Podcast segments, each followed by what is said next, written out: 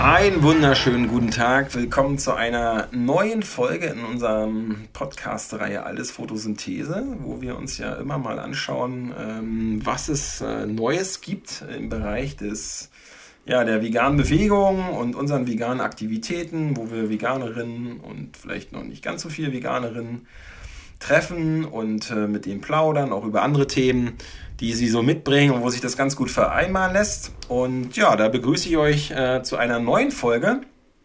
Und heute habe ich einen, einen Special Gast, äh, die ich quasi schon eine ganze Weile ähm, in Form von Telefon und WhatsApp kenne, aber tatsächlich mit der Aufnahme des heutigen Podcasts erst persönlich kennengelernt habe und freue mich sehr, dass äh, Madeleine Piest hier ist. Ja, hallo. Ich erst einmal freue ich mich sehr, dass wir uns endlich persönlich kennenlernen können und vielen Dank für die Einladung. Ähm, ja, wer mich noch nicht kennt, ich bin Madeleine Piest und habe äh, fünf Jahre Profi-Volleyball gespielt und aktuell spiele ich in der zweiten Liga und komme hier aus dem wunderschönen Mecklenburg-Vorpommern, ähm, besser gesagt ähm, aus Parchim. Und ähm, ja, freue mich sehr, mit dir hier den Podcast zu machen. Ja, das war ja schon eine super Vorstellung. Alles drin. Fünf Jahre Profi, das heißt, wo hast du gespielt? Ich habe in Parchim angefangen mit Volleyballspielen und bin dann mit 14 Jahren nach Schwerin aufs Sportgymnasium gewechselt und auch aufs Sportinternat und war dort ähm, knapp sechs, sieben Jahre und ähm, habe dann äh, zwei Jahre in Erfurt gespielt in der ersten Bundesliga und ähm, habe aber die Heimat so sehr vermisst, dass ich hier wieder zurück in den Norden gekommen bin und jetzt hat's mich in Rostock verschlagen, dass ich da jetzt knapp drei Jahre schon fast wohne und ähm, jetzt aktuell in Stralsund in der zweiten Bundesliga Nord spiele. Ja, also für alle die, die unsere Instagram-Aktivitäten verfolgen, der, die eine oder andere und der eine oder andere, hat er sicherlich schon mal mitbekommen, dass wir äh, einen Post teilen von Madeleine oder Madeleine Post äh, mit unserem Essen gemacht hat. Also wir haben ja jetzt schon ein paar Wochen, Monate äh, miteinander zu tun und äh, ja, heute haben wir mal die Chance, ein bisschen zu plaudern. Und wir verraten mal vorweg, es, äh, wir sind ja hier in Neukalen im Vegan-Ressort, wo wir die Folge aufnehmen. Und was trifft sich besser, als auch ein bisschen über vegane Mecklenburg-Vorpommern zu reden? Das ist äh, für die Hörerinnen und Hörer, die vielleicht im Bereich äh, der Großstadt jetzt zuhören, ja, bestimmt ein Hinterland im Veganismus, aber wir kämpfen uns ja hier durch und äh, ja, würden das heute mal so ein bisschen reflektieren, was es denn so bedeutet und auf die Herausforderungen der veganen Ernährung äh, in so einem ja, eher ländlicheren Raum äh, hinweisen und mal ein bisschen drüber äh, sprechen. Das freut mich, dass wir hier mal die Chance haben. Ja, mich auch. und dass wir uns auch mal persönlich kennenlernen können und ich mir das Ganze hier auch mal endlich anschauen kann. Das äh, war ja leider in den letzten Wochen und Monaten nicht so möglich. Aber äh, wir sind ja optimistisch und hoffen, dass wir im Sommer jetzt auch die ersten äh, Veranstaltungen äh, machen können. Und ähm, ja, freue mich mit dir hier ein paar Informationen ähm, auszutauschen wir haben ja öfter hier mal gesessen im Winter, ne? also mit dem Chris, und dann haben wir gesagt, ey, Mann, wir müssen mal was anderes machen, hier, wir müssen rauskommen. Und dann haben wir gesagt, Mensch, jetzt spielt der PSV zu Hause in der Strielitz, Madeleine spielt mit den Wildcats in Straße, da müsste man noch einfach mal hinfahren und so ein bisschen einfach mal was anderes gucken, ne? Aber ja, da hat sich das jetzt leider echt ewig hingezogen, sodass die Saison sogar vorbei ist und es tatsächlich nicht dazu kam, durch die Corona-Lage, dass irgendwie auch noch Zuschauer erlaubt äh, mhm. gewesen. Wer ist denn zum Anfang? Ich weiß noch, im Oktober war ich beim PSV Neustrelitz Heimspiel mit 200 Zuschauern. Und das war total skurril, äh, weil man, das war man ja auch nicht so gewohnt, ja, so laut und Massen und Menschen in einer Halle. Und das war das letzte Mal mit Abstand, jetzt ja mehrere Monate her, wo das irgendwie ging. Ne? Das wirklich, hm. Ich weiß nicht, war, waren bei euch noch Zuschauer zum Anfang? Oh Gott, ja, gefühlt ist das auch schon ewig her. gefühlt waren es auch äh, mehrere Saisons, die wir irgendwie gespielt haben, weil das äh, fing an, also unsere Saison beginnt immer im September und da hatten wir, glaube ich, zwei Heimspiele mit Zuschauern und das war dann auch sehr begrenzt, auch mit 200. und ähm, halt nur die Jahreskartenbesitzer beziehungsweise Sponsoren. Ähm, was für uns Spieler natürlich auch erstmal sehr ungewohnt war. Ähm, wir haben uns aber natürlich über jeden einzelnen Zuschauer gefreut und dann nachher, ich glaube, es war im November ungefähr, dann hieß es halt gar keine Zuschauer mehr und das war ja als Spieler selber schon eine Riesenumstellung. Aber wir haben uns so dran gewöhnt und ähm, bis vor drei Wochen hatte ich noch äh, meine Saison, also die zweite Liga geht immer so bis ungefähr Ende April. Und ähm, ja, dadurch haben, haben wir uns jetzt so daran gewöhnt und uns hat gar nicht so viel gefehlt. Ähm, aber wir waren natürlich unheimlich froh, trotzdem spielen zu können und die Saison auch relativ normal ähm, durchführen zu können. Das heißt, wir konnten alle Spiele machen, wir ähm, konnten auch zu den Auswärtsspielen fahren, mussten nicht so viele Spiele verschieben. Also ähm, ja, bei uns lief das sportlich gesehen relativ gut noch. Ähm, halt aber ohne Zuschauer, dann ab November, glaube ich, ungefähr, genau. Was ist denn der gravierendste Unterschied mit und ohne Zuschauerinnen? Ähm, ja, schwierig zu sagen. Also gerade äh, in der letzten Saison habe ich eigentlich bei jedem Heimspiel beim Einlaufen immer Gänsehaut bekommen, weil ähm, es vom Spieltag zu Spieltag immer mehr wurden und die Zuschauer auch gefühlt immer lauter wurden. Und das gibt ein unheimlich viel Kraft auf dem Spielfeld und auch als Motivation vorm Spiel, dass man sich jedes Mal ähm, besonders ähm, anstrengen möchte und zeigen möchte, dass äh, die extra wegen dir hier sind und die mit dir feiern, die Siege und jeden einzelnen Punkt. Also das pusht noch mal mehr und gibt einen noch mehr Energie, auch während des Spiels, auch wenn man nicht alles mitbekommt. Aber ähm, das hat schon gefehlt bei den Heimspielen, dass da die eigenen Fans nicht im Rücken waren. Klar haben die ähm, zugeguckt in unserem Livestream. Da waren wir auch sehr froh, dass alle Spiele übertragen werden konnten. Und wir haben auch immer sehr viel Feedback bekommen. Aber selbst die Stimmung äh, nach jedem Punkt, das hat schon gefehlt, ja. Und äh, wie ist es, wenn die Halle leer ist dann in den Kontrast? Ähm, also wir hatten das Glück, dass wir noch äh, einen DJ hatten und einen Hallensprecher. Das hatte nicht jede ähm, Mannschaft. Aber die haben für Stimmung dann dafür gesorgt und das war auch unheimlich hilfreich, dass wir da trotzdem Musik hatten und trotzdem die Stimmung aufkam durch unseren Heimsprecher und er auch nach jedem Punkt eigentlich Durchsagen gemacht hat, für uns natürlich und ähm, wir das auch mitbekommen haben. Ähm, aber es war halt, wie gesagt, auch nicht bei jeder Mannschaft so. Also wir haben halt auch Auswärtsspiele gehabt, wo äh, kaum Musik da war, wo kein äh, Hallensprecher da war, nur die Namen aufgesagt wurden beim Einlaufen. Und das hat irgendwie halt auch nicht so die, die Spieltagsatmosphäre. Das macht auch einen Spieltag, finde ich, aus, wo man halt auch nochmal Gänsehaut bekommt, egal ähm, wo man spielt, aber das hat schon Riesenunterschiede ausgemacht und das, da haben wir das Beste draus gemacht. Und ähm, der Verein hat trotzdem dafür gesorgt, dass äh, der Ablauf so bleibt ähm, und äh, wir, wie gesagt, auch mit der Musik allein schon die Motivation hatten dafür. Du spielst ja Außenangriff, richtig? Ja, genau, tatsächlich. Du spielst ja bei den Wildcats auch eigentlich Stamm, oder? Ja, genau. Ähm, Kann man so sagen. Ja, genau. Und wie ist das? Du, also damit hast du ja mehrere Minuten, die du ja so ein Spiel immer hast halt. Ähm, also wenn du fit bist und so, ne, ist ja klar. Mhm. Ähm, wie ist das denn, wenn du Punkte machst ohne Zuschauer und mit Zuschauern? ähm, ja, in dem Moment ähm, muss ich sagen, äh, registriert man eigentlich nur die Mannschaft, die hinter einem steht, beziehungsweise die neben einem stehen. Ähm, klar, man merkt oder man hört das Klatschen und das Feiern und das Jubeln oder halt auch vorm Punkt, wenn die einen anfeuern, aber ähm, also ich bin eine Spielerin, die halt sehr im Fokus dann ist und die dann nicht direkt ähm, nach dem Punkt ähm, oder wenn ich angreife, die Zuschauer im Kopf habe. Also da sind eigentlich meine Mitspieler mehr in meinem Kopf, die mhm. dann äh, neben mir sind und die dann mit mir zusammen den Punkt feiern. Mhm. Ja, ist ja manchmal interessant, ne, die Perspektive, wenn du viel auf dem Feld bist, mhm. dass es natürlich, so wie du es jetzt beschreibst, eine, ein Phänomen sein kann.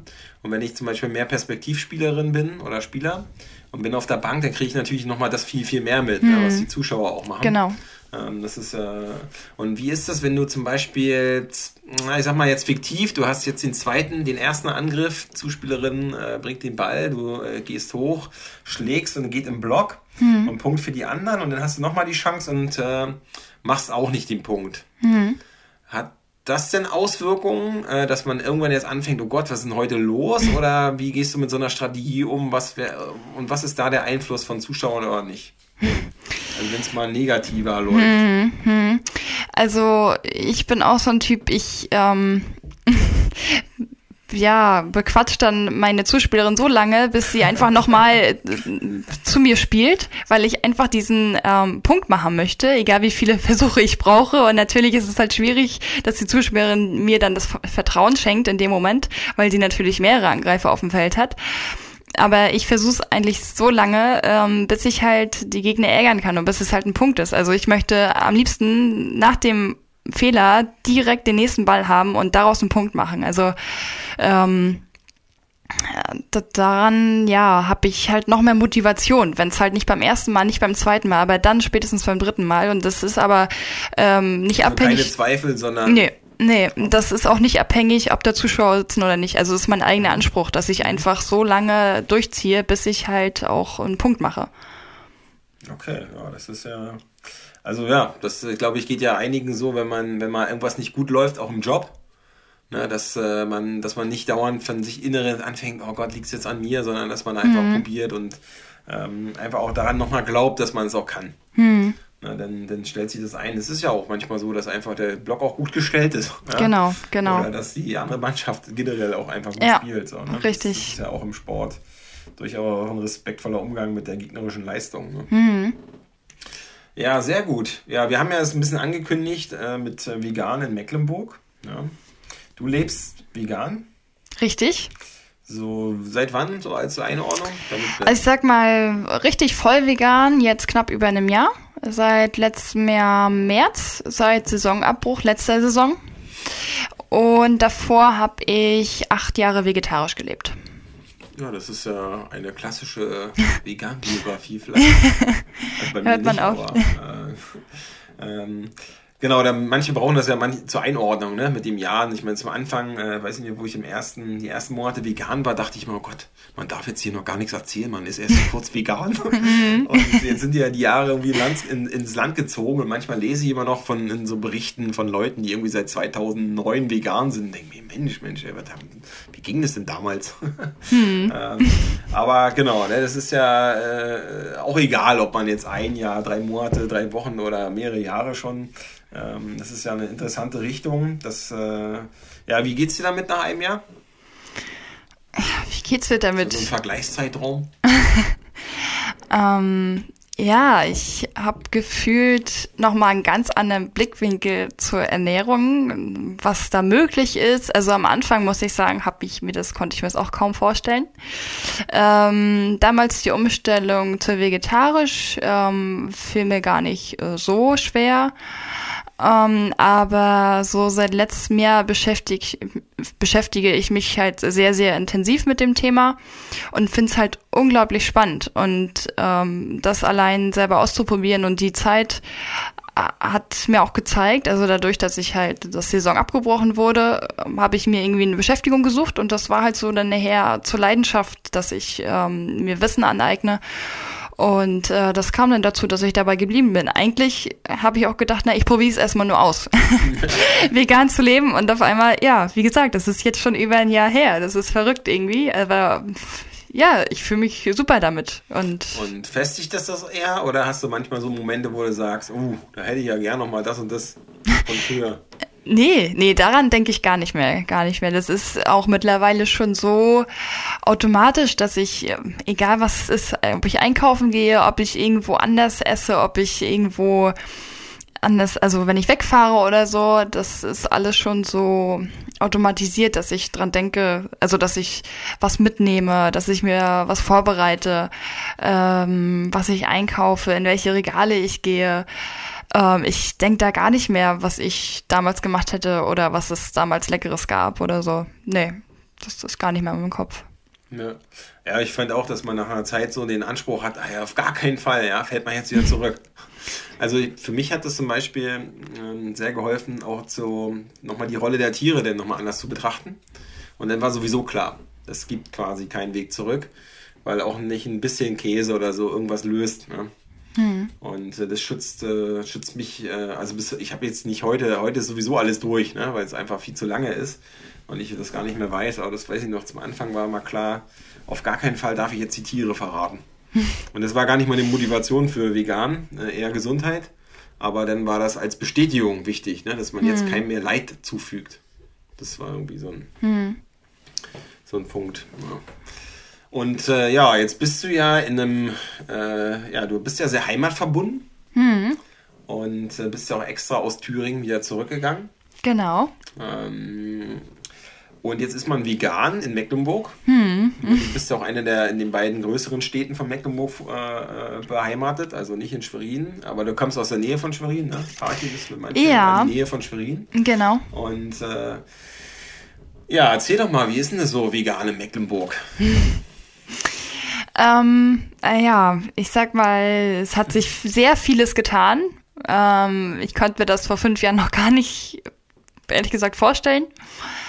Ähm, es ist, ja, natürlich erstmal muss man sich damit auseinandersetzen, was da überhaupt möglich ist. Ähm, ich bin auch froh, in Rostock zu wohnen, weil äh, würde ich mir vorstellen, auch noch im Parchim zu, würde auch einiges noch anders sein. Ähm, Warst du mal in Parchim im, im Supermarkt? Äh, ja. Hm. Und? Ja, tatsächlich ist es auch ein Unterschied. Mhm. ähm, aber ich muss sagen, es hat sich unglaublich viel in den letzten Monaten, Jahren getan, was auch im Gastronomiebereich ist, wenn man irgendwo essen geht mit Freunden. Also in Rostock ähm, finde ich mittlerweile überall was. Was natürlich, ja, wenn ich im Parchim oder so essen gehe, was leider nicht, nicht so der Fall ist, wo die einen immer noch angucken, äh, wenn man sagt, ja, haben die irgendwas Veganes? Ähm, ja, wir haben hier laktosefreie Milch oder so. da kommt manchmal immer noch der Spruch. Oder beim Bäcker auch, wenn man irgendwie sagt, ja, haben sie irgendwie ähm, veganes Gebäck oder so. Oh Gott, ja, äh, ja, da wissen die erstmal gar nicht, was damit gemeint ist. Also mhm. ähm, tatsächlich gibt's da immer noch Ecken. Und äh, in Rostock ist das weniger. Ähm, aber ja, es ist halt, wenn man den Leuten das so so erklärt, ähm, dann nachher wissen die auch, dass es halt nichts mit äh, glutenfrei oder laktosefrei oder so zu tun hat. Okay, ja, ja, ne? Ja, genau, ja, genau. Ähm, ja, aber ich muss sagen, in Rostock ist das immer mehr das Thema, dass man da überall was findet, ja. Na, bei diesem großen Einzelhandelskonzern, der so aus dem, ich glaube, die kommen ja eigentlich aus Nordrhein-Westfalen, ne, mit den vier Buchstaben. Mhm. Ich finde, da ist es, die haben es ja auch für Mecklenburg-Vorpommern-Verhältnisse, ist ja mit das breiteste Angebot, ist so mein Empfinden. Weil ja. Da, wir müssten ja von hier aus immer in Malchin oder Tetero einkaufen. Äh, oder Termin ist ja alles irgendwie die gleiche Entfernung. Mhm. Äh, und da ist, würde ich sagen, ist das vegane Sortiment, um ich sag mal, so klar zu kommen, wenn man für sich entscheidet, man lebt vegan auf dem Land, ist es mittlerweile richtig ausgebaut. Mhm, also, mhm. ne, das ja. ist jetzt nicht die Biomarktstruktur, die man aus Großstädten kennt. Um dann nochmal so Special-Sachen wie Tempe und so zu bekommen, mhm. das würde ich sagen, bis das bei, bei dem Konzern da mit den vier Buchstaben einzieht, mhm. dauert vielleicht noch ein bisschen. Ja. Äh, das ist aber generell ja so nicht das breiteste äh, verbreitet, auch nicht in der veganen Bewegung. Ne? Tempe, würde ich sagen, ist immer noch so ein bisschen Nischendasein. Ja. Und ähm, aber du hast, äh, ich würde sagen, ja, und ja, ich meine, die, der, weiß ich, ob schwarz oder roter Netto, da sehe ich immer bis heute nicht so durch. ja. Und jetzt, jetzt habe ich Netto gesagt, naja. Ähm, da gibt es mittlerweile so eine Ökolinie, so eine Biolinie. Mhm. Ein paar Sachen sind davon auch vegan, aber gut, da müsste man in, da kommt man nicht ganz so klar im Einkaufskorb. Also mich hat das jetzt hier nach sieben Monaten eine MacPom zurück eher beruhigt im Alltag. Also wir können ja viel über den Großhandel auch direkt hierher bestellen, wenn, wenn Gäste da sind, ist nochmal easy. Aber jetzt für ein Privat und so, dann kriegt man schon ein paar Sachen, wo ich mir mittlerweile sage, okay, gut, der Aufwand da hinzufahren ist halt da. Ja. Aber es ist auch nicht so, dass es gar nichts mehr gibt. Ja. Oder ganz wenig. Ja. Also da muss man, ich meine, kann, kann ich mir vorstellen, in Rostock ist es ja da nochmal noch mal breiter. Mhm. Ja. ja. Aber selbst im Parchen, da muss ich dazu sagen, äh, gibt's auch schon ähm, Haferdrink in jedem Supermarkt, würde ich sagen. das ist mir äh, auch letzte Woche aufgefallen, als ich da war, das letzte Mal. Ähm, ja, das ist auch mittlerweile ganz witzig, ne? wie die Flächen ja. in, den, in den Märkten, ne? dass jetzt ja. die Haarmilch irgendwie nur noch so an der Seite steht. Genau, genau. Und ja. die ganzen Pflanzendrinks, die nehmen dann riesen. Und da gab es sogar zwei, zwei verschiedene Sorten. Also da hatte man sogar eine Auswahl. Also. Aber es ist witzig ja von der Psychologie des Einkaufens. Früher hat man ja danach gesucht, nach einer Sojamilch ja. und da auch gefragt. Dann stand die irgendwo ganz, ganz versteckt. Genau. Und wenn man, ich frage mich heute immer noch, wenn ich an so ein Regal vorbeigehe, wenn das jetzt alles so mit Soja, Hafer und weiß ich was, äh, Kokosnussmilch und so ist, mhm. ähm, dann frage ich mich immer, wie viele Leute kaufen das eigentlich fälschlicherweise und wollen die ja. nicht kaufen. Ja, weil stimmt. das einfach äh, ja. Ja. So, so viel mittlerweile ist. Ja. Und denken sich dann zu Hause, hm, schmeckt irgendwie nicht so wie sonst, aber mhm. ist okay. Ja. ja. Ja, richtig. Also das finde ich immer nochmal ganz, ganz witzig, ja. halt so, wie das jetzt auch von den Supermärkten natürlich mitgesteuert werden kann. Ne? Ja, ja. Aber wo du jetzt ähm, sagst Regale, das ist, glaube ich, auch bei der, bei der, der Wurstabteilung, weil das liegt ja teilweise wirklich dann direkt daneben. Und so eine Fleischwurst, äh, so eine vegetarische, liegt ja direkt neben der normalen Fleischwurst. Und da glaube ich, haben sich auch manche schon vergriffen. Also. Aber da gibt's, da habe ich ja festgestellt, gibt es unterschiedliche Konzepte. Manche haben das in extra Regal. Okay. Und dann alles Vegane ja, reingepackt, ja. was gekühlt werden muss. Ja. Und manche integrieren es halt. Ja. Äh, so dass der, weiß ich, der hm. Mandelkäse neben hm. dem Kuhmilchkäse liegt halt. Ja. Ja, da kann ich mir das gut vorstellen, mhm. dass man sich, äh, ich meine, das ist ja gerade bei Leberwurst und weiß ich, was es da alles so Sachen gibt. Mhm. Also da schmeckt es auch keinen Unterschied. Nee, also also das, äh, da denken sich die manchen Leute, hm, ja, was ist denn das? Ist das neu? Schmeckt ja ganz gut. Mhm, genau, genau. Aber bei manchen Sachen musste ich tatsächlich auch schon zwei, dreimal wirklich raufgucken, ob da wirklich vegan draufsteht, weil das so, ja, also wenn das natürlich fertig gewürzt ist, ja, ja das, das ist, Sachen immer ja. ein bisschen die Herausforderung, ja. dass es natürlich auch irgendwie so gebaut werden kann, dass es ich meine, das ist ja bei diesem ganzen schicken Ersatz und ja. äh, Bratwurst und so, das ist ja richtig krass. Mhm. Ja, was, was, was da teilweise halt an, an der Gewürzfront gemacht werden kann, damit es halt äh, genauso einen Geschmack hat. Ne? Mhm. Also da lernen wir daraus, dass wir vegane Mecklenburg, ja, dass das über die Einzelhandelsstrukturen schon geht. Die Frage ist nur die Kultur. Mhm. Also die Gastronomiekultur. Die ist, also da wüsste ich jetzt hier, wenn ich in unser Umkreis von Neukalen gucke, wird es ja richtig eng.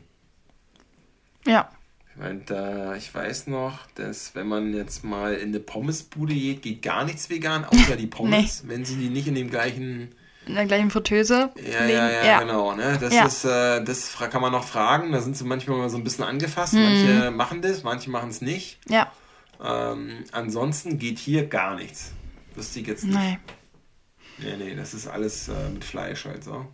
Wir haben ja manchmal auch Anfragen hier, wo die Leute echt nach so pflanzlichen Sachen suchen und nichts finden und auf einmal kriegen sie eine Suchanfrage oder ein Ergebnis, dass es hier mitten in Neukalen geht und die sind dann immer so, die denken, das ist immer fake oder so. Ja, das glaube ich. fragen die extra halt, ob das, äh, ob das so ist. Ja. Ja, von daher, äh, für alle, die zuhören und die aus der Pampa kommen, die, die schon die anderen Folgen gehört haben, wissen das sowieso. Ähm, ja, traut euch. Ja, wir werden mal schauen, dass wenn jetzt Corona vorbei ist ähm, oder jetzt äh, in den äh, abklingenden äh, Zahlen, äh, jetzt, wenn wir, wir reden ja heute drüber, das sinkt ja jetzt seit ein paar Tagen äh, permanent, ähm, dass wir auch das Gastronomieangebot nach außen mal so ein bisschen erweitern. Da bin ich mal gespannt, was hier die, die Resonanz so sagt. Ja, ob das jetzt eher so als Hype angenommen wird, äh, weil die Leute es schon immer mal gesehen haben, oder ob das noch sehr verhalten ist. Ja. Und was passiert, wenn Touristen kommen? Ob das denn auch nochmal eine Auswirkung hat?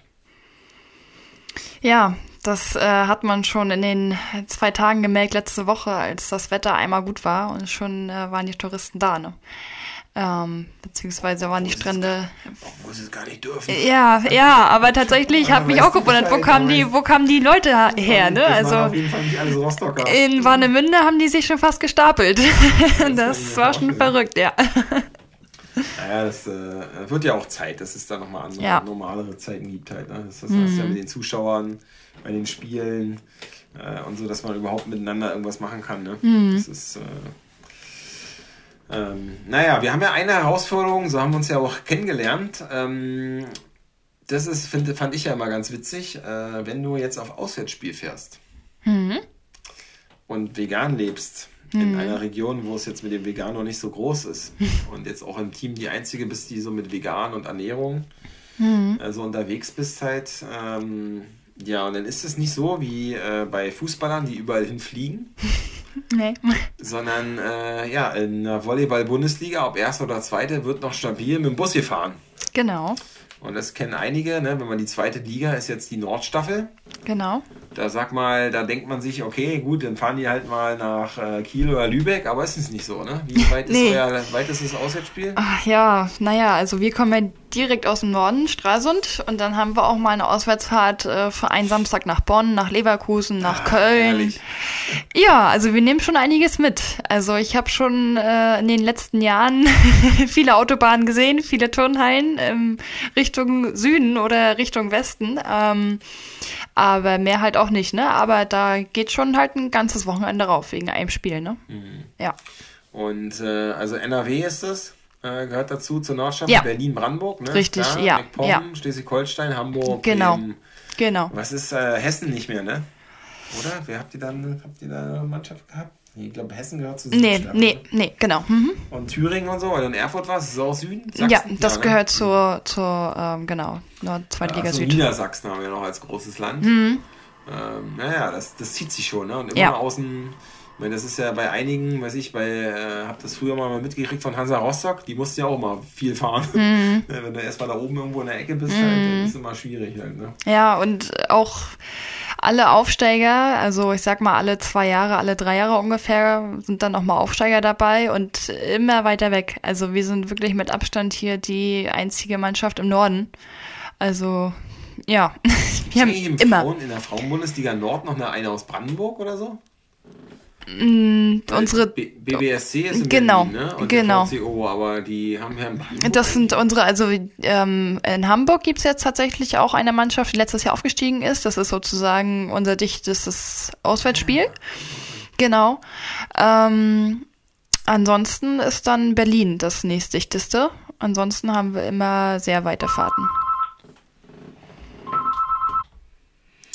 Ja, das äh, Klingeln im Hintergrund eben mussten wir mal kurz unterbrechen. Kleine Pause. Da kam noch hier glatt mal ein Anruf auf Festnetz rein. Ist ja auch nochmal Wahnsinn, dass man auf Festnetz angerufen wird. Aber gut, das nehmen wir so mit und machen einfach weiter.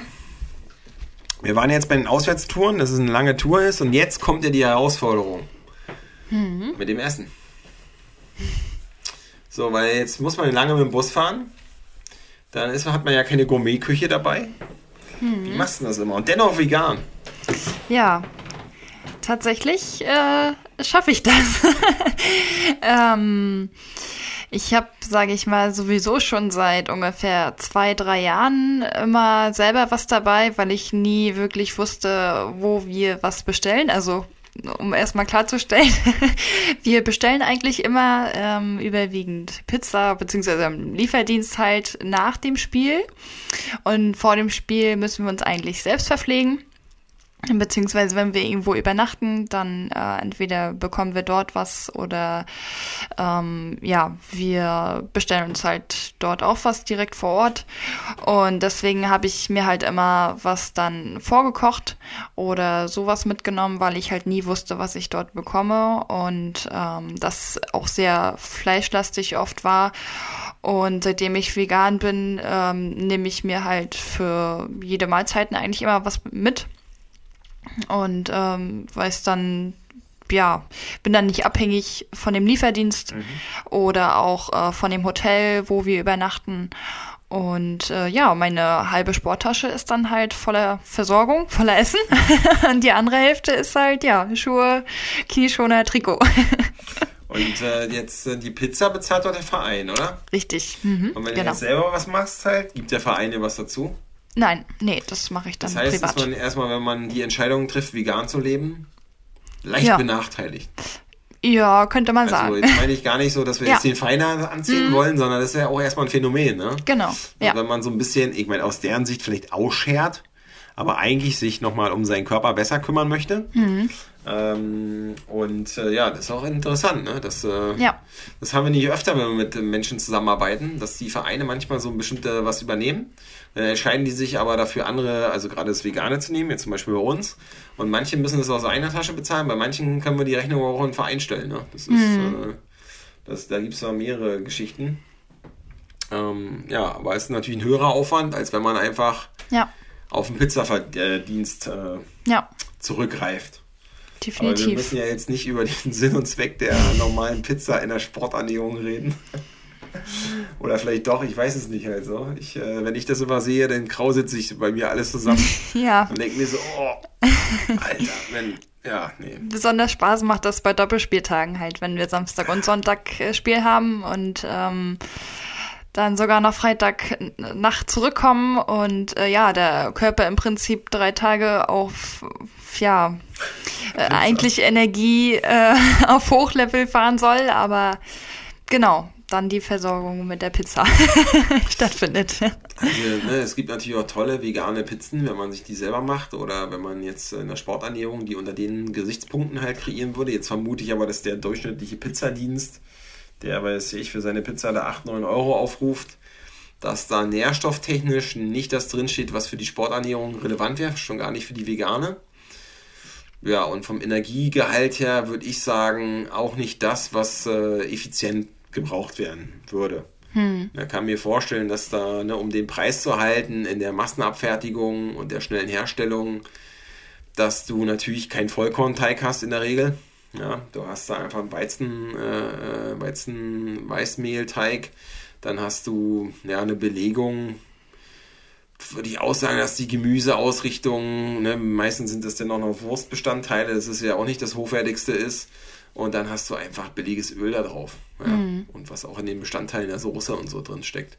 Ich fand auch immer, dass beim, beim Italiener sowieso die vegane Geschichte echt mit am wenigsten ausgeprägt ist, dass sie sich auch nicht darum kümmern. Wenn man jetzt so essen geht, weiß nicht, du hast ja vorhin gesagt, wenn du mit Leuten essen gehst, findest du auch bei Italienern eigentlich äh, da Oh Gott. im Rostock was? Oh Gott, Weil ich ja. fand das immer am umständlichsten bei denen. Ja, wo du es jetzt sagst, Italiener, da bin ich eigentlich wirklich selten. Also Die Vorspeisen, ich bin. Hauptspeisen, alles Nee, also jetzt hier. fällt mir gerade ein, überwiegend äh, nehme ich dann Salat und dann ähm, sage ich ja, ich möchte auch bitte ohne Dressing, beziehungsweise ähm, ich mache das selber rauf, damit ich das sowieso selber portionieren kann und nicht mein äh, Salat halt in Öl schwimmt. Aber ähm, ja, nee, bei Italiener fällt mir auch nur Salat ein jetzt aktuell. Oder? Ich, weiß- ich weiß gar nicht Nee. mehr. Ich meine, diese komische Vorspeisen-Sachen halt, auch Bruschetta und so, Ja. das war alles irgendwie mit immer äh, tierischen Sachen halt. Die Ja. Hauptspeisen, diese Nudelgerichte, alle damit. Mhm. Äh, Pizza auch. Ich meine, gut, die vegetarische Pizza, gut, das kannst du irgendwie machen, aber das ist, dann ja, das ist ja gar kein Nährwert, da ist ja gar keine Energie drin halt, ne? Genau. Und ähm, ja, das ist irgendwie noch so ein, so ein Fleck halt, äh, da kehren die sich, glaube ich, auch gar nicht groß drum. Äh, die vegane Welle zieht da irgendwie noch vorbei. Ich weiß, ich weiß es nicht, aber es äh, können mich auch jetzt ein paar italienische Zuhörerinnen oder mit einem Bezug dazu jetzt auch dafür Und da fällt mir auch gerade offen. ein, ich uns, äh, anders überzeugen, ja? war auch letztes Jahr in Italien. Ah, ja, Ähm, siehst du, da hast du Ja, ähm, es fällt mir auch gerade erst ein und da hatte ich auch gar nicht so viel Auswahl. Also, stimmt. Weil ich finde ja, die äh, vietnamesische und die asiatische Kultur hat ja sowieso auch diesen Sojabezug von früher. Den haben sie ganz schnell wieder zurückgeholt. Ne? Also die europäische Anpassung war ja dann auch alles mit Hühnchen und Rind und so und Schwein. Und jetzt mit der veganen Welle finde ich ja in Berlin waren das die flexibelsten. Also wo du jetzt, sag ich mal, schnelle Küche, Asiate ne? oder vietnamesische Restaurants, die, glaube ich, haben ganz viel auf vegan umgestellt. Also dafür sind ja auch einige bekannt in Berlin für. Ähm, da findest du irgendwie immer nochmal ein Gericht auf jeden Fall, wo mindestens Soja bekannter ist als äh, in anderen Sphären. Ich weiß es nicht, auf den Sportschulen, was wir immer so mitkriegen, dann sind die immer alle so ein bisschen beleidigt in der Küche, dass äh, jetzt die vegane Sporternährung von extern mitgebracht wird. Und versprechen den Athletinnen immer, äh, ja, wir machen das auch. Und dann gibt es da irgend so einen Tofu-Block. Ja, der wird dann da irgendwo krampfhaft bearbeitet. Also, äh, es geht noch mehr als äh, mit Soja und Tofu da schnell was zu machen. Definitiv, ja. Und ähm, wie was gibt's da jetzt? Also jetzt bereitest du dich da sehr gewissenhaft drauf vor. Ähm, wie sind denn da so die Reaktionen dazu? Was, welche Rolle spielt Sporternährung? in der zweiten Liga? Ja, also in der zweiten Liga muss ich sagen, ist das sehr, sehr ausbaufähig. Also ähm, dadurch, dass halt die meisten natürlich auch nebenbei noch was machen, arbeiten, studieren, eine Ausbildung machen und so weiter, ist halt so der Sport nicht so ganz nur im Vordergrund. Und da ist die Sporternährung nicht gerade nicht gerade gut, würde ich jetzt so grob einschätzen. Und ähm, ja, das fängt, sage ich mal, auch an, dass es kein, also ich kenne keinen Verein der zweiten Liga in Sachen Sponsor, die halt da eine Mannschaft versorgen ähm, und jeder so selber entscheiden kann, was er, was er isst, was er trinkt, was mhm. zum Spieltag, was zum Training, Timing von der Mahlzeit.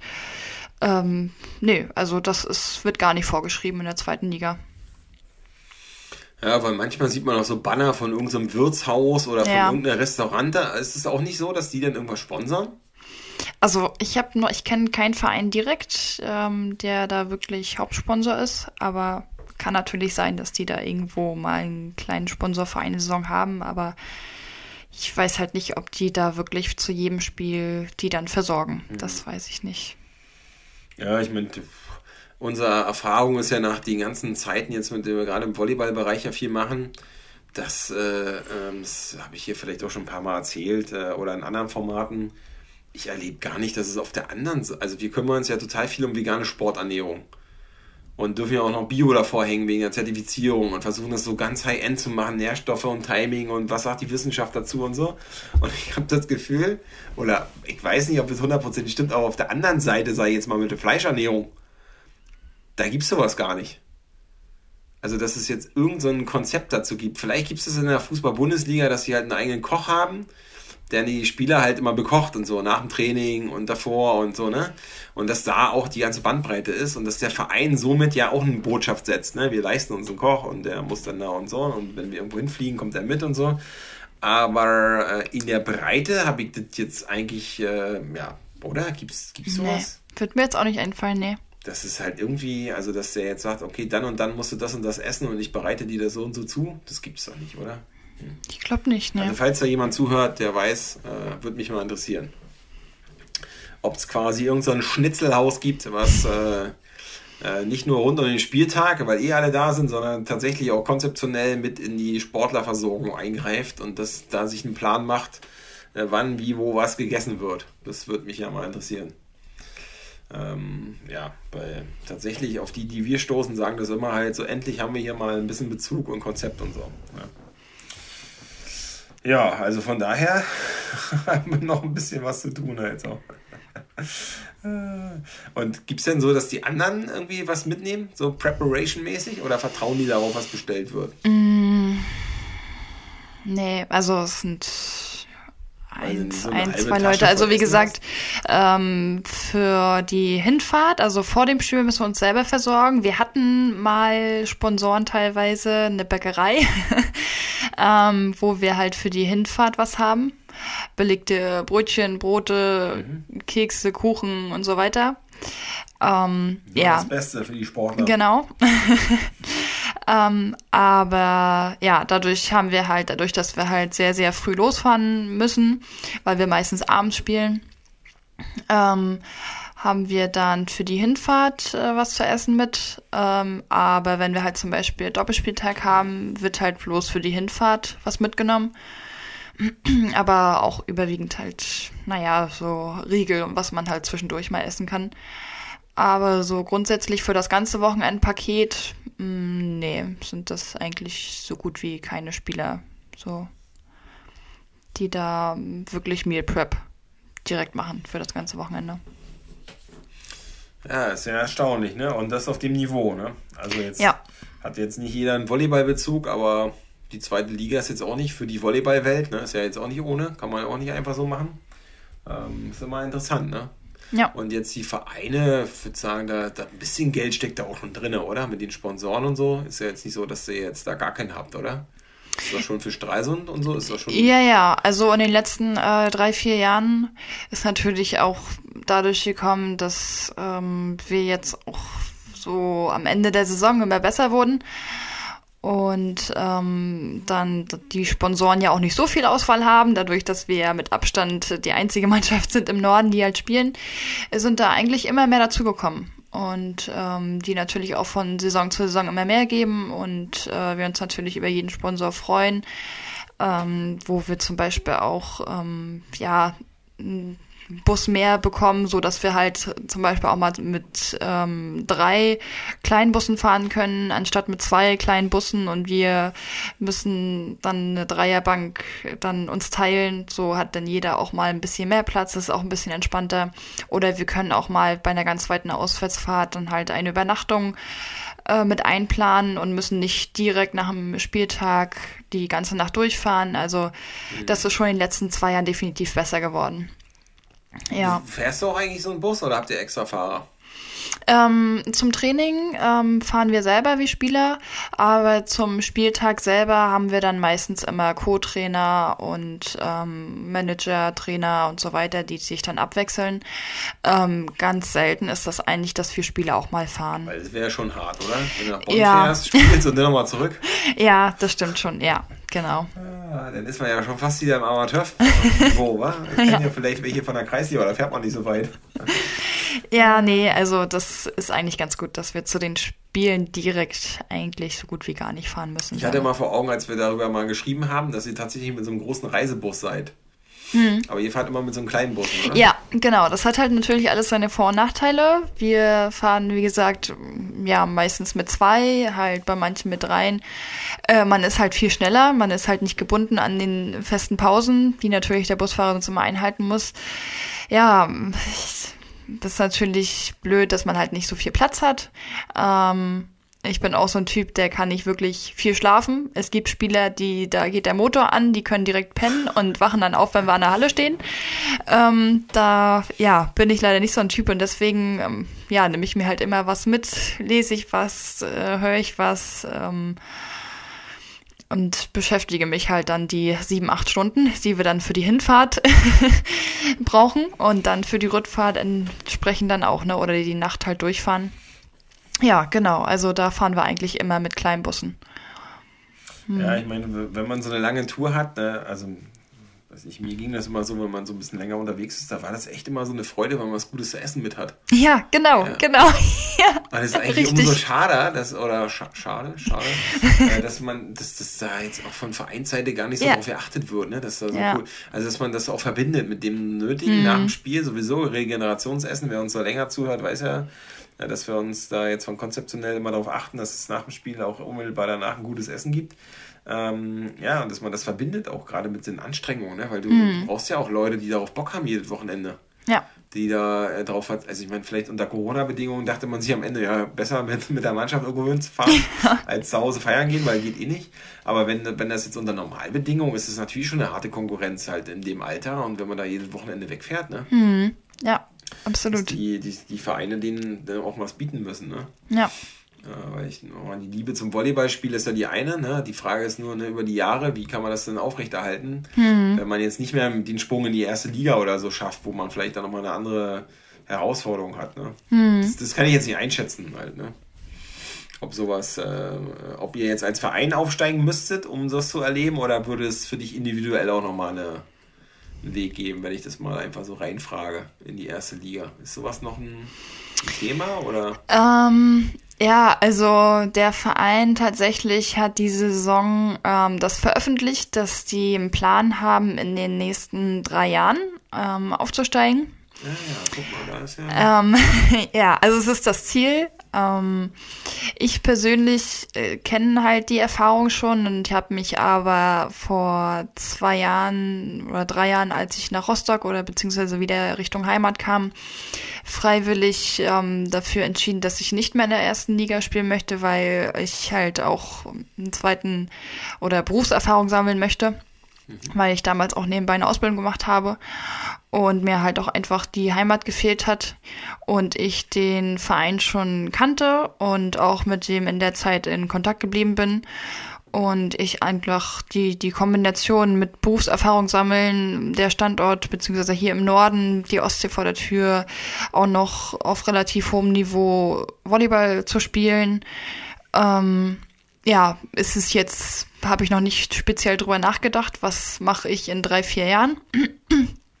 Aber der Verein selber hat schon einen Plan, dass die in den nächsten Jahren aufsteigen möchten.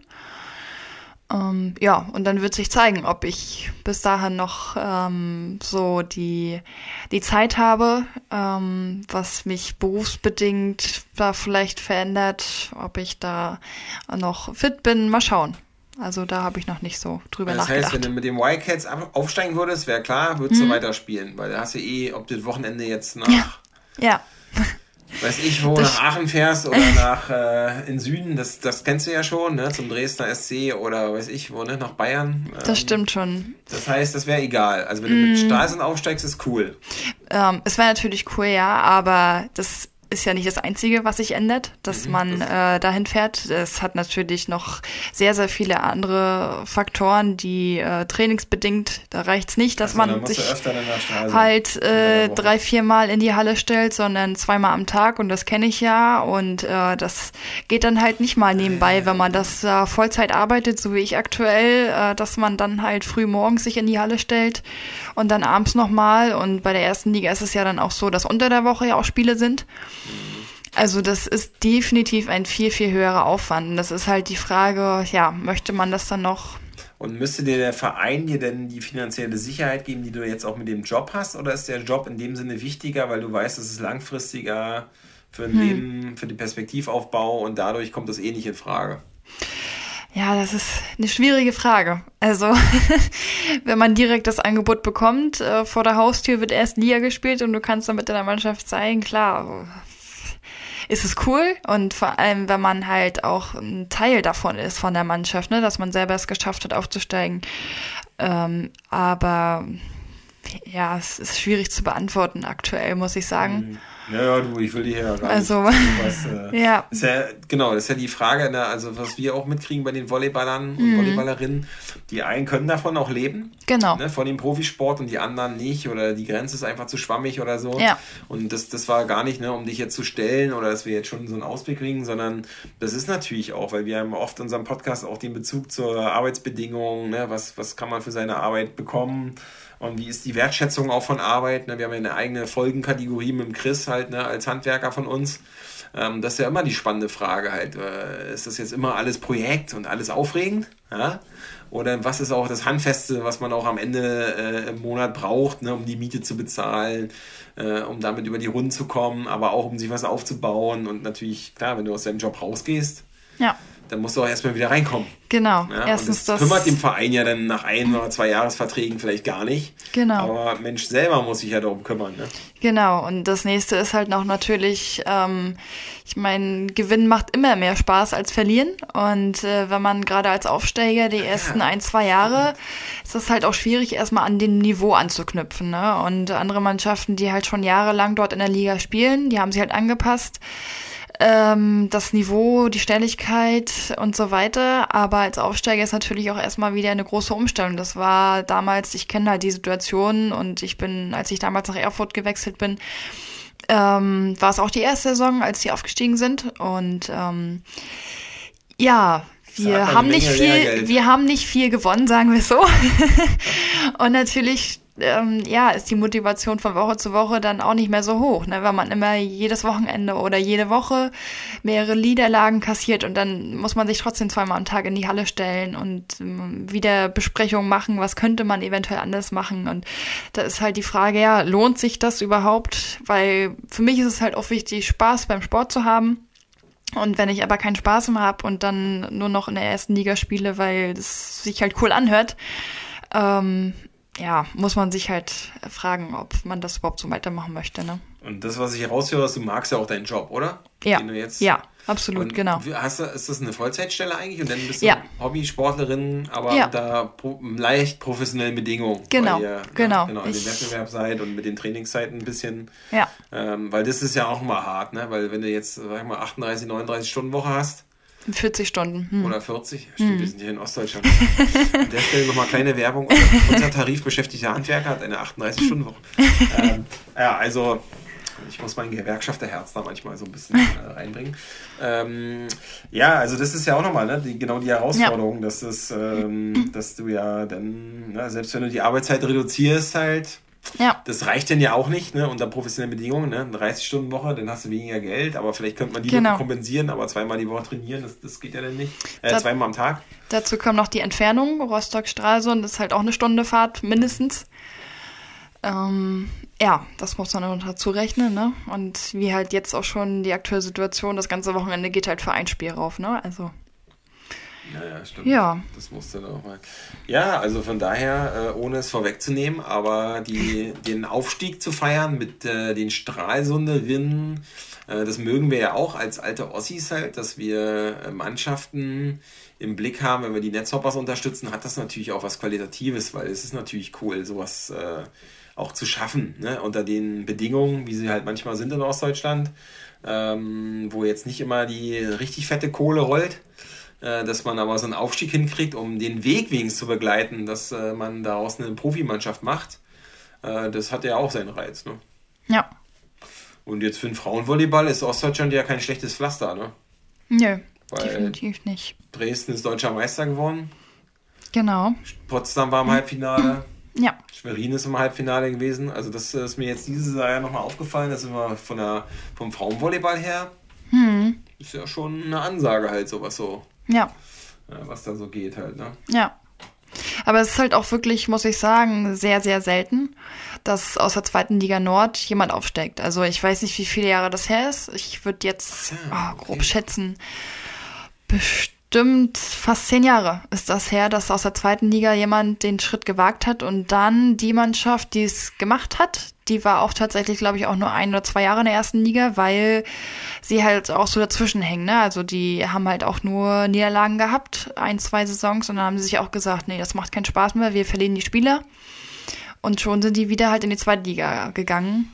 Okay, wie ist jetzt der Modus halt? Das heißt, äh, wenn jetzt der Erste aus Liga Nord und der Erste mhm. aus Liga Süd, müssen die noch eine Relegation spielen? Nee. Oder ist es eher so, nee. dass beide aufsteigen würden, theoretisch? Es könnten, es können beide aufsteigen, genau. Und äh, in Nord macht das keiner aus wirtschaftlichen Gründen? Überwiegend, genau, mhm. genau. Okay.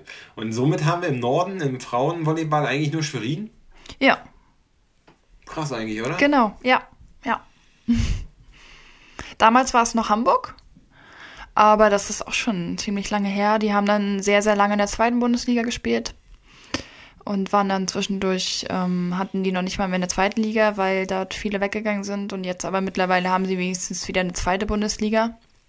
Und äh, was schätzt du? Ist es, hat das was mit Sponsorenstruktur zu tun, weil die Zuschauerinteresse wäre im Norden nicht so groß, weil Volleyball nicht so verbreitet ist? Oder hat das mit ja, auch. Weil irgendwie muss ja die Liga trotzdem wird die ja zusammengesetzt, ne? Ja, ja. Also die erste Liga freut sich jedes Mal, wenn jemand wirklich den Schritt wagt, äh, aufzusteigen. Mhm. Ähm, deswegen ist es ja auch so, dass ähm, die in der ersten Liga die letzten beiden, beziehungsweise der letzte müsste eigentlich absteigen, aber durch das keine Aufsteiger kann, kann da halt in der Liga bleiben. Und tatsächlich haben die sogar vor, die erste Liga aufzustocken. Also die nehmen jeden, sage ich mal, mittlerweile schon fast, der Interesse hat aufzusteigen. Aber dass es hier im Norden nicht so verbreitet ist, ja, hat verschiedene Einflussfaktoren. Also ich bin auch der Meinung, Volleyball hat sowieso immer noch nicht leider den hohen Stellenwert. Ich weiß nicht, wie das im Süden ist, aber auf jeden Fall hier im Norden nicht. Ich bin froh, dass ähm, dadurch, dass ich ja auch sehr lange in Schwerin war, dass mittlerweile Schweriner wissen, dass die eine Volleyballmannschaft haben. Mhm. Und da Schwerin auch schon sehr, sehr lange in der Champions League zum Beispiel spielt oder international allgemein, ähm, wird das immer mehr verbreitet. Ähm, aber ja, fand ich sehr schade, dass das hier im Norden nicht so, nicht so viel ist. Nee. Ja, wir sind ja auch frisch dazugekommen und ich muss ja jetzt sagen, nach anderthalb Jahren sind wir, glaube ich, nach, also wir sind jetzt deutlich von dem Sport überzeugter, weil wir ja nochmal anders erlebt haben obwohl wir nicht damit aufgewachsen sind, weil ich finde nach wie vor die Athletik einfach Wahnsinn. die man so mitbringen muss, halt so, ne? die für das Spiel halt wichtig ist. Ähm, und da gibt es ja die verschiedenen Positionen, haben ja verschiedenste Herausforderungen. Hm. Und das finde ich einfach mega. Also ich finde diese Zuspielergeschichte super, ne? von der Technik her, die sitzen muss hm. und auch von der Gedankenschnelligkeit. Denn ähm, die Athletik äh, mit dem Ausgucken des äh, Gegners für den Block stellen. Ja. Berit hat sich ja ein bisschen beschwert in der letzten Folge, dass er als Mittelblockerin nicht so viel Fame kriegt. Äh, aber es ist äh, äh also wirklich, ähm, ja, und die Außenangreifer, auch deine Position, Ausgreifen, Angreiferin, Diagonalangreiferin, das ist ja natürlich auch von der, ihr müsst ja auch nochmal ein bisschen höher springen, ne? Also die Männer habe ich manchmal das Gefühl, krass, die sind 2,3 Meter, drei, okay, ja. gut, da kommt man auch da, sieht man das, kann man rüber, rüber gucken. Dafür ist ja auch das Netz höher bei den Männern, ne? Genau, also. das ist zwar ein bisschen niedriger, aber trotzdem äh, hast du natürlich nochmal, ne, ja. wenn, wenn man jetzt, äh, ähm, ja, wenn die, weiß ich nicht, wenn die Netzhoppers da bei uns mal reinkommen, dann hast habe ich mit meiner ja. 1,90, da ich auch oft da erzählt das Gefühl, ich bin hier ein kleiner Junge halt. Ja. ja und ähm, eine Berit ist ja auch eine Erscheinung mit 1,90. Ja. Ähm, und genau, aber da habt ihr ja, ihr habt ja auch die, also genau, ihr habt die Herausforderung, das äh, ähm, auch so, sag mal, von der Athletik zu gestalten, dass ihr immer wieder hochspringen müsst. Ja.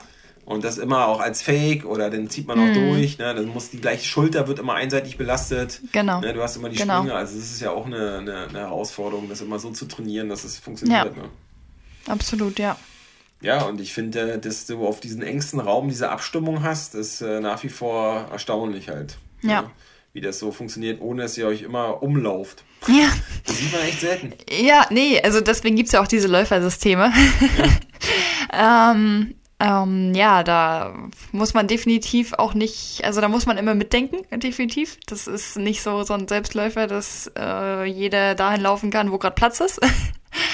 Ähm, man muss natürlich auch immer nach jedem Ballwechsel äh, rotieren, beziehungsweise wenn man einen Fehler hat, wenn man einen Aufschlag hat und so weiter. Darauf achtet halt auch der Schiedsrichter, dass man ähm, nicht zum Beispiel der Hinterfeldspieler ähm, nicht einen Schritt vor dem Vorderfeldspieler machen darf in der Annahme oder so. Also das sind dann, zählt dann auch zum Fehler. Ähm, also das ist schon ein bisschen komplizierter, ja, so mit den ganzen Läufersystemen. Nee. Irgendwas gepfiffen, dann denke ich mir, okay, gut. Ja, da bist du nicht der Einzige, ja. Das, äh das macht es vielleicht auch schwierig, den Sport immer so in die Masse zu ver vermarkten, weil es doch schon ein Regelwerk gibt, das ist nicht ganz so einfach. Ne? Ja, ja. Dazu kommt dann noch die Technik, nicht nur die Taktik. Mhm. Ja, das ist so als Außenstehender, der nicht viel mit der Sportart zu tun hat, manchmal ein bisschen schwierig. Das Risiko der Unterhaltung ist teilweise. Genau. Also, weil ich habe manchmal freue ich mich richtig bolle, so ein Spiel zu gucken. Mhm. Und dann ist es doch ganz schnell um. Ja. Weil irgendeiner 3-0 gewonnen hat. Ja, ja. Im schlimmsten Fall noch die anderen. Ja, das stimmt leider. diese krassen 3-2-Dinger, mhm. wo du denkst, Alter, ich bin hier völlig fertig. Ja? Und dann ja. sind da aber auch schon über zwei Stunden rum. Ja. Und ja. du äh, musst da richtig, äh, ne, musst da richtig äh, aufpassen. Ja. Ähm, dass du da von der Dynamik her nichts verpasst. Ne? Mhm. Also das ist, das ist bei dem Sport zum einen natürlich das Faszinierende. Auf der anderen Seite ist es manchmal auch so, wo du denkst, ey, also wirklich, die wirkten so fit mhm. und haben einfach jetzt voll 3-0 abgezogen. Ne? Eine Stunde, 20 Minuten. Aus die Maus. Ja, ja. Ja, das ist auch ein Riesenunterschied, wenn man das Spiel im Livestream guckt, weil es gibt teilweise auch noch die Technik, die halt nicht so schnell ist wie der Ball manchmal, so dass man als Zuschauer leider nicht den ganzen Spielzug mitbekommt. Das ist jetzt natürlich in der ähm, letzten Saison auch oft gewesen, ähm, dass ich halt von Zuschauern gehört habe, die halt den Livestream verfolgt haben, die nicht wirklich das ganze Spiel sehen konnten äh, weil die Kamera nicht hinterher kam. Ich meine, bei den Männern ist es oft noch sogar schneller. Ähm, aber das ist nochmal ein anderes Feeling, wenn man da direkt in der Halle sitzt und dann wirklich alles verfolgen kann. Ne? Und dann ist man manchmal auch, wenn man nur den Livestream sieht, äh, verwundert, wenn der Schiedsrichter auf einmal abweicht, weil es ein technischer Fehler ist oder ein taktischer Fehler und dann wird das, ja, kriegt man das halt nicht mit, ne, im Livestream, was da jetzt genau passiert ist. Also das. Ja, das ist. Ähm, ich meine, das, äh, das hatte ich mal beim Eishockey gehabt. Da hier war nie geschnallt, was jetzt passierte, ging alles so schnell. Ja. Aber es ist im, im, äh, die Kameraführung ist bei den Übertragungen im Volleyball, was wir jetzt im Winter auch verfolgt haben, in manchen Hallen ja wirklich eine Katastrophe. Ja. Also plus, dass du ja noch in manchen Hallen in der zweiten Liga, äh, ob jetzt bei euch oder beim PSV, wenn ich mir das angeguckt habe, dass du ja nicht so ein sauberes Feld hattest wie in der ersten Liga. Ja. Sondern dass die, diese Tonhallenmarkierung, Genau. wo irgendwie 3000 Sportarten ihre Markierung auf dem Boden Ja, haben. genau. Und du dann immer gucken musst, wo geht denn da jetzt was hin halt so, ne? Genau. Und dann ist es natürlich echt eine Zumutung, das zu gucken. Ähm, weil der, der Fokus ja auch fehlt auf dem Feld, ne? weil es so so viel durcheinander ist halt. Ne? Mhm. Also vielleicht kennt ihr so eine Hallen und ihr wisst das denn, aber für den Zuschauer ist es natürlich ein bisschen undankbar. Ja, definitiv. Na gut, wir gucken mal, wie sich das in den nächsten, äh, in der nächsten, in den nächsten Jahren entwickelt mit der Professionalisierung und der Vermarktung. Es ist ja erstaunlich, dass so viele Menschen Volleyball spielen in der Schule und auf Internaten und so und es in, in der Vermarktung kaum auftaucht. Ja, du hast nicht mal im Kicker halt so. Äh, nach Fußball kommen dann ein paar andere Sportarten, nicht mal da taucht Volleyball auf. Ja, genau. Du musst schon irgendwie bei Sport 1 ein bisschen wühlen oder äh, bei speziellen Volleyball-Sachen. Mhm. Ähm, aber ich habe zum Abschluss nochmal eine andere Ausrichtung. Ähm, jetzt steht ja die Beach-Saison vor der. Tür. Wie ist denn das eigentlich bei dir und dem Beachvolleyball? Ähm, ich spiele tatsächlich auch Beachvolleyball. Ähm, ich hatte vor, oh Gott, würde ich jetzt so schätzen, sechs, sieben Jahren angefangen, als ich noch in Schwerin gewohnt hatte. Und dann ähm, hat mir das halt besonders gefehlt, als ich da die zwei Jahre in Erfurt gewohnt hatte, dass da nicht mal ein schöner Strand ist, wo viel Platz ist, wo man sein Feld aufbauen kann. Ähm, da muss man sich einen Baggersee suchen und da ist aber auch der Sand äh, natürlich anders als hier an der schönen Ostsee. Ähm, dadurch bin ich halt fast jedes Wochenende im Sommer dann immer hin und her gefahren, um dann Beachvolleyballspiel zu spielen. Ich habe bisher aber überwiegend fast nur hier an der Ostsee gespielt. Ähm, da ist dann meistens immer von äh, Mai bis Ende August Saison. Und ähm, ja, habe dann im Prinzip immer jedes Wochenende durchgespielt und so war das die letzten Jahre auch, ähm, außer letztes Jahr oder dieses Jahr halt auch, was wo viel abgesagt wurde leider. Aber ähm, so äh, spiele ich sehr sehr viel Beachvolleyball. Ähm, ja, ist natürlich Luxus, dass man direkt nach dem Feierabend nach Warnemünde fahren kann zum Beispiel und da immer welche sind. Aber ähm, ich habe auch ein, zwei feste Partner, mit denen ich jetzt auch schon einiges zusammengespielt habe. Ähm, ja, also hier, ich muss sagen, in Rostock sind da genug, die da ähm, auf gutem Niveau spielen, die halt du auch auch in der, ja genau, die halt auch eigentlich hier in der Halle spielen in der zweiten Liga. Und da gibt's auch so eine ähm, Mecklenburg-Vorpommern-Serie, ähm, wo man halt auch Landesmeister dann werden kann oder ähm, Ranglisten Einzel von Einzelspielern geführt werden. Aber ich habe auch, ja, weiß ich nicht, auch schon in Brandenburg, damals in Thüringen und so weiter auch schon viel gebeacht. Ja. Und äh, würdest du das für die Zukunft da intensivieren wollen oder ist es eher so ein Sommerding? Mm, Das ist schwierig. Also ich könnte mir das auch sehr gut vorstellen, muss ich sagen, dass ich das eventuell noch ambitionierter spielen möchte, aber ähm, ich möchte halt ungern auch die weiten Fahrten im Sommer haben. Also ich bin froh, dass ich den Sommer dann auch mal weniger fahren muss und weniger Zeit auf der Autobahn verbringe, weil ich ähm, sonst das andere Dreivierteljahr äh, jedes Wochenende unterwegs bin. Deswegen ist es aktuell, reicht mir das, erstmal so überwiegend im Norden zu spielen. Aber für die Zukunft könnte ich mir das auch gut vorstellen, wenn das vielleicht in der Halle weniger wird, dass ich dann dafür im Sand dann im Sommer äh, deutschlandweit das dann mache. Ja, weil wenn man die deutsche Tour spielen würde wollen, tun, ne, Ja, dann ist ja auch ordentlich Wochenende geblockt. ja, Und ich weiß nicht, ne, wenn man nicht ganz so gesetzt ist und man muss vorher noch den Ausscheid spielen, ist ja sehr undankbar. Hast einen riesen Mhm. Ja. Aufwand, genau. hast vielleicht nur ein oder zwei Spiele, bist Genau. dann sofort raus, hat sich quasi nicht gelohnt in dem Sinne. Ja, Ähm, und dann bist du auch quasi, hast du einen Haufen Kosten gehabt. ja, Und immer von Rostock zu starten ist natürlich, Ja. hatten wir ja vorhin schon, Mhm. äh, ist natürlich äh, immer weit. hm, Ja. hm, Also ist äh, ja manchmal auch schade, war, dass man, ja, dass man da ähm, ja, wir kennen das ja von unserem Max halt, ne? aber das, äh, der hat ja auch nochmal, der hat ja nochmal auch mit Punkten und so nochmal ein anderes, ein anderes, eine andere Historie. Und da müssen die ja die deutsche Tour spielen, hm, ja, damit sie so am Ball bleiben können.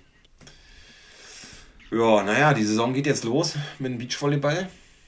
Weiß nicht, hab, äh, gibt es in Rostock da jetzt mittlerweile auch diese große Anlage irgendwas? Wollten die da noch nicht was mit Beachsoccer? Weil die Beachsoccer ist doch Rostock richtig deutscher Meister und so. Ja. Und mit Beachvolleyball zusammen wollten die da nicht mal so einen riesen Park bauen? Habe ich mal irgendwie letztes Jahr gehört. Ja, wollen die, aber es hat sich noch nichts verändert. Also wir gehen dann meistens direkt in Warnemünde da mit unserem Netz hin und bauen das da auf. Also richtig klassisch noch, dass man Ja. gar nicht so eine Anlage nutzt halt. Wie Nee, also kann man natürlich, ähm, aber das muss man dann entsprechend äh, mieten oder bezahlen für ein, zwei Stunden und äh, Man ja, zockt einfach so am Strand. Äh, genau, wir bringen dann unsere Bälle mit, unser Netz mit und dann schauen wir, wo da Platz ist und dann, ja, haben wir da unser eigenes Feld, wo wir nicht nur ein, Ja. zwei Stunden, sondern der Straßenfußballer früher. ja, richtig oldschool. Nee, ist ja gut. Weil in Ja. den großen Städten hast du natürlich mittlerweile auch so Beachanlagen. Ähm, Ja. Und das wird ja auch kommerzieller halt, ne? Also dass die Amateure da Geld bezahlen, damit die so eine Anlagen bauen können und unterhalten können. Und dann können die Profis natürlich auch davon partizipieren, dass sie überall so Trainingsmöglichkeiten haben. Ich bin gespannt, was da noch äh, in dem Sport, in dem wir ja so ein bisschen mitmischen, also nicht als Sportler, sondern mit Max und so. Und äh, gucken wir mal, was da so noch passiert. Jetzt, wo wir Ja. auch Mecklenburg-Vorpommern sind und die Küstennähe haben, ne, müssen Ja. Äh, auch weiter gucken. Ne? Äh, du hast ja einen kleinen Rundgang vorhin gehabt. Wir haben ja ein verkümmertes Beachvolleyballfeld. Wenn wir das mal ausgebaut kriegen, das ist ja auch ein Plan, dass man hier auch ein paar Weiterbildungs- und Trainingskurse machen kann. Ähm, mal, mal sehen, was die Corona-Krise uns im Endeffekt übrig lässt, äh, wie, wir, wie schnell wir sowas machen können. Cool. Madeleine, dann haben wir einmal ja. einmal rundum. Äh, dann lass uns doch zum Ende noch mal kurz einen Ausblick haben. Wie würde aus deiner Sicht dann ein entspannterer Umgang mit Vegan in Mecklenburg aussehen, um mal damit den Kreis zu schließen? Was wäre denn so deine, ich sage einfach mal, äh, nicht, dass wir hier einen großen Podcast kopieren, da mache ich mal nicht die Top 5, ja, sondern wir machen einfach nur die drei wesentlich wichtigsten Veränderungen, die es noch geben musste, damit vegan in Mecklenburg total geil ist.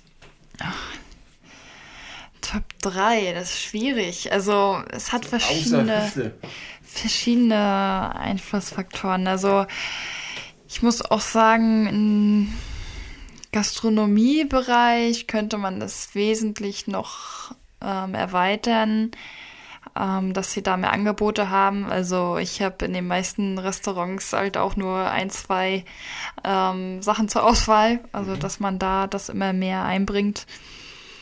Ähm, ja, in den Supermärkten merke ich, ja, in manchen Städten, klar kommen die voran, aber das könnte man auch noch definitiv erweitern. Und ähm, ja, vor allem im Sportbereich, ne, dass, dass sich da auch die Vereine damit beschäftigen. Ähm, dass äh, nicht nur ein Lieferservice äh, den Sportler glücklich macht, ähm, sondern dass man das auch mal mit, also erläutert, wie wichtig das überhaupt ist. Und das fängt halt auch schon in der Jugend an. Also dadurch, dass ich damals auf dem Sportgymnasium war und im Sportinternat, ähm, habe ich das sechs, sieben Jahre miterlebt, dass es sehr, sehr traurig ist, dass gerade im Jugendalter da überhaupt nicht drauf geachtet wird und ähm, auch die Bedingungen sehr, sehr schlecht sind, was da einem vorgelegt wird oder einfach auf den Teller gelegt wird, da hat man gar keine Auswahl, man ist davon so abhängig.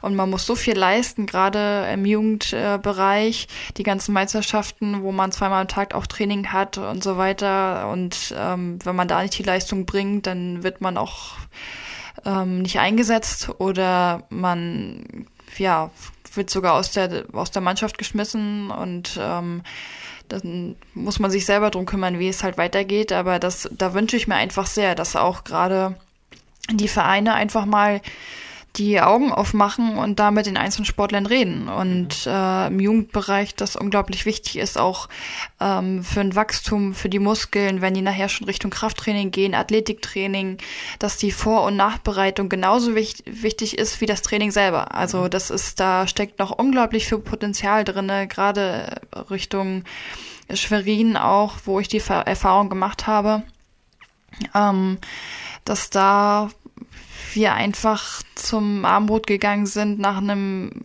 nach vier Stunden Training oder so und wir da einfach nur ein helles Brötchen und äh, mit Leberwurst bekommen haben. Und ja, das war's dann halt, ne? Und nächsten Tag sollten wir dann um sechs wieder in der Halle stehen. Und ähm, da wünsche ich mir einfach sehr, dass sich das mal in diese Richtung bewegt, dass die sich damit beschäftigen, mit den, mit den Vereinen, mit den Trainern, mit Lehrern vielleicht auch, gerade an der Sportschule und dann mit den Schülern reden oder mit den Spielern. Ja, da steckt noch viel Potenzial. Ja, das ist doch, äh, bin ich auch mal gespannt. Äh, das hat der VCO mit uns in Berlin schon mal so vorgesprochen. Bin ich mal gespannt, was die für ein Taktgeber sind.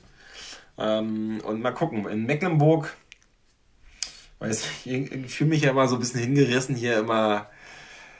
Also jetzt, wir sind ja jetzt schon hier, ne? Also wenn man jetzt, wenn jetzt Corona vorbei ist und das alles ein bisschen öffner und so, kann man hier schon ganz viele Sachen mit uns machen, wenn man jetzt vegan Bock hat.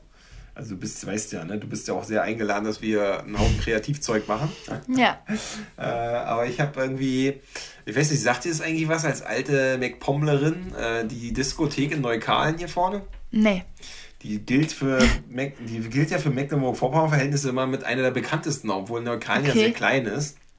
Aber hier kommt irgendwie halt MacPom irgendwie hin. Und ich habe auch mit verschiedenen Leuten schon mal geredet, wenn man hier so ein bisschen rumfährt und so. Dann kennen die es irgendwie alle daher. Und ich habe auf jeden Fall Bock, mindestens in der Touristensaison will ich mal unbedingt in Neukalen so einen, äh, äh, will ich so einen, so einen veganen High-End-Bio-Fastfood-Imbiss machen. Also wo Fastfood nicht ne, gleich wir strecken irgendwas, sondern trotzdem geil.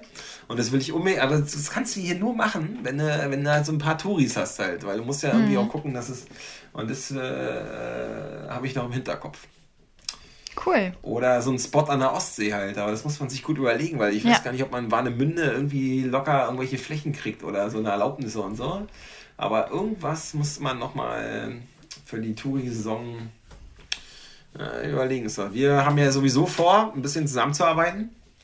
Mhm. Und vielleicht entspringt daraus noch was, äh, ja. was für die Region, was wir hier nachhaltiger aufstellen können. Und da sind ja Kreativität und so vorhanden und äh, dem ja auch keine Grenzen gesetzt. Also da draußen seid gespannt, äh, auch wenn ihr vielleicht hauptsächlich aus Berlin oder sonst wo äh, in größeren Städten zuhört. Wir versuchen hier die vegane Fahne schon hochzuziehen. Ja. ja. Und die so auszubauen, dass es immer normaler wird. Und diejenigen, ja. die, das war ja auch mit dir in der Mannschaft so, dass du dich nicht dafür entschuldigen musst oder so, sondern du bist halt gut ausgestattet.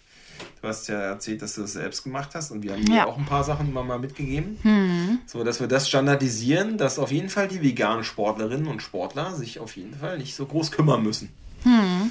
Und äh, ja, ich freue mich auf jeden Fall darauf, auf die äh, auf die nächste Zusammenarbeit und die Zukunft und die nächste Saison. Ich mich auch. Und dann, ähm, ja, hoffe ich, dass das für die, die zuhören und das so mitkriegen, dass sie das auch äh, ein bisschen verfolgen und wir das hier ausbauen. Cool. Ich bedanke mich auf jeden Fall sehr herzlich bei dir, Madeleine. Ja, ich habe zu danken. Hat und sehr viel Spaß gemacht. Dass du uns hier in unseren Podcast beehrt hast und äh, wir einfach so ein ähm, ja, so ein schönes Gespräch führen konnten in einer Gegend, die ja dafür nicht unbedingt sofort äh, den Leuten einfällt, ne? dass man in Mecklenburg so vegan unterwegs ist. Mhm. Ähm, ja, und freue mich. Dank dir. Und ich Danke sage auch. auf Wiedersehen, Wiederhören, auf Wiederhören an alle Zuhörerinnen und Zuhörer. Tschüss. Ciao.